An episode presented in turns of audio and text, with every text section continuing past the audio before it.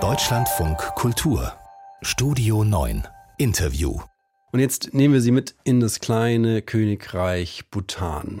Holen Sie mal die Weltkarte vor Ihrem geistigen Auge raus. Der Nordosten von Indien, dort wo Nepal und China auch liegen, mittendrin im Himalaya, ist das kleine Königreich. Knapp 700.000 Menschen leben dort. Und heute ist zum allerersten Mal überhaupt ein Regierungschef des Landes in Deutschland gewesen. Bhutan und Deutschland haben auch erst vor zwei Jahren diplomatische Beziehungen zueinander aufgenommen. Und dabei gibt es aber einiges zu lernen. Unter anderem ist das das einzige Land, das mehr CO2 einspart, als es ausstößt. Und in der Verfassung steht sogar das Bruttonationalglück festgeschrieben. Was das bedeutet, das Bruttonationalglück, das können wir mit Gregor Verhufen besprechen. Er ist Kunstgeschichtler, Religionswissenschaftler und immer wieder Reiseleiter in Bhutan. Schönen guten Abend. Ja, wunderschönen guten Abend, Herr Ramlo. Herr Verhufen, wie definieren Sie dieses Bruttonationalglück? Ähm, ja, wir können vielleicht damit anfangen, wie es aus botanischer Sicht definiert wird, nämlich der Versuch, den Lebensstandard in ganzheitlicher Weise, in humanistischer Weise, in psychologischer Weise zu definieren. So ein wenig der Begriff, wie er in Bhutan selbst entstanden ist. Mhm. Und das Ganze geht zurück auf den vierten König, der 1974 ein Interview geben sollte, ich glaube in der Financial Times in Amerika. Und äh, da stieß ihm das so ein bisschen auf, nachdem der äh, Reporter nach dem Bruttosozialprodukt fragte in Bhutan. Und daraufhin entgegnete dann der König, na ja, hier in Bhutan, da ist das Sozi Bruttosozialprodukt natürlich wichtig, aber was uns hier viel wichtiger ist, das ist das Bruttonationalglück. Und ab da begann eigentlich, muss man sagen, die Entwicklung ähm, der, ja, das, dessen, was wir heute als das ähm, äh, Gross National Happiness oder das Bruttonationalglück mhm. verstehen. Und ähm, wenn ich ganz kurz ähm, anreißen darf, worum es da geht, also Sie haben vier wichtige Punkte, Sie nennen das die vier Säulen des Bruttonationalglücks, herausgearbeitet. Und da geht es in allererster Linie um die Errichtung von guten Regierungs- und Verwaltungsstrukturen. Gut, kann man verstehen. Okay. Was den Schutz der Umwelt angeht, nicht? Bhutan ist ja ein, ein wunderschönes Land mit ganz viel ursprünglich erhaltener Natur, vor allen Dingen der Wälder. Also der Schutz der Umwelt äh, ist der, der, zweite wichtige Punkt.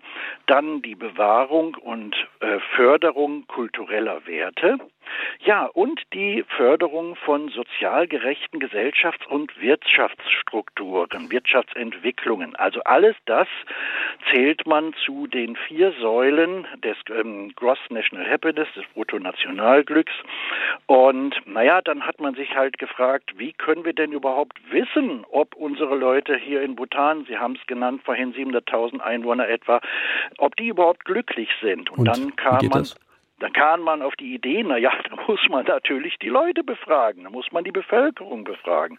Und dann haben sie Fragebögen ausgearbeitet und die Fragebögen, die wurden dann im ganzen Land verteilt.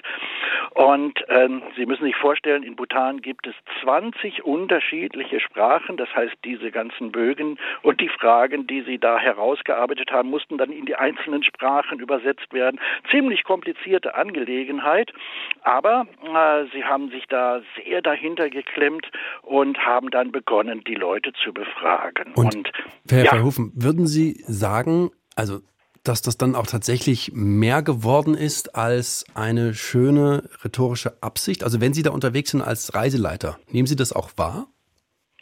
Ja, also ich meine, es ist natürlich nicht immer überall alles Gold, was glänzt. So viel ist auch klar. Es gibt ja, oder andersherum gesagt, das ist ja dazu gedacht, die Leute glücklicher zu machen. Bloß wenn man nicht weiß, ob sie glücklich sind, oder besser gesagt, wenn man nicht weiß, wo sie glücklich sind und wo sie nicht glücklich sind, dann kann man es auch gleich sein lassen. Nicht? Also wenn man eine Erhebung macht, heraus, sich herausstellt, da und da hapert es bei uns im Land, dann werden diese Informationen an die Regierung weitergegeben und die Regierung hat nun die Aufgabe, das Ganze abzustellen oder zu verbessern. Ein typisches Beispiel sind äh, von mir aus die Straßen, äh, mit denen die kleineren Dörfer im Himalaya in den Bergen angeschlossen sind an die großen Ost-West-Straßen, nicht? So dass die Leute also früher mussten sie auf dem ähm, auf dem auf dem Jack oder auf dem Pferd oder eben auch selbst selber auf dem Rücken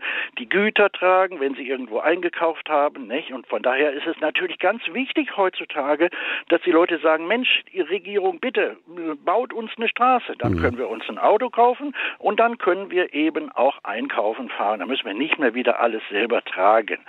Ja, also das, es geht natürlich darum, den Leuten das Leben zu erleichtern und die Leute glücklicher zu machen. Aber eben auch unter der Prämisse der Bewahrung der kulturellen und vor allen Dingen auch der religiösen Werte. Aber Bhutan hat sich ja bis vor ein paar Jahren schon relativ abgeschottet, auch von der Welt. Es gibt erst seit zwei Jahren diplomatische Beziehungen zu Deutschland. Wenn das da so schön ist, warum eigentlich diese Abschottung?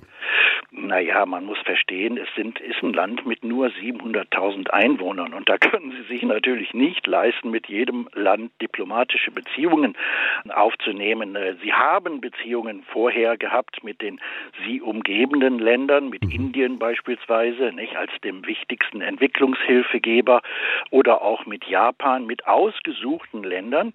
Und ähm, dass jetzt Bhutan auch diplomatische Beziehungen zu Deutschland unterhält, ist dem Botschafter, dem damaligen Botschafter, deutschen Botschafter für Indien und Bhutan, seine Exzellenz Herr Lindner zu verdanken. Und der hat das Ganze dann angestoßen, weil Herr Lindner war auch, wie viele, ein großer Fan von Bhutan. Jetzt wird immer wieder erwähnt heute, dass Bhutan auch als einziges Land der Welt CO2 mehr einspart, als es ausstößt. Aber kann man das eigentlich so vergleichen? Es ist ein relativ kleines Land. Es ist ein Land, in dem es sehr viel Natur gibt. Was bringt dieser Vergleich? Also ähm, es ist ganz einfach. Ähm, Bhutan, und so steht es auch in der Verfassung, hat großflächig Wälder anzubieten, die CO2 aufnehmen. Und sogar in der Verfassung ist verankert, dass zu allen Zeiten mindestens 60 Prozent des gesamten Landes aus Wald bestehen muss. Das heißt, wenn wir heute hören, Bhutan, Städte, Dörfer, äh, Festivals und so weiter und so weiter, dann vergessen wir ganz einfach, dass der allergrößte Teil des Landes aus Natur besteht. Und da sind eben die Wälder vorrangig und vor allen Dingen, wenn man diese Wälder einmal gesehen hat, das ist wirklich fantastisch. Also die sind in, zum großen Teil im ursprünglichen Zustand gehalten. Und als ich zum Beispiel dorthin äh, kam, das erste Mal dorthin kam, ich war völlig fasziniert von diesen schönen Wäldern, die, die mystisch sogar aussehen. Ja? Und ähm, äh, daraus ähm, oder äh, 60 Prozent äh, des gesamten Staatsgebietes sollen eben zu allen Zeiten aus diesen Wäldern bestehen. Gregor Verhufen hat hier bewiesen, dass er zu Recht Reiseleiter für Bhutan ist. Wir haben über das kleine Land gesprochen. Zum ersten Mal ist ein Premierminister heute in Deutschland gewesen. Herr Verhufen, vielen Dank. Ja, sehr herzlich. Vielen Dank.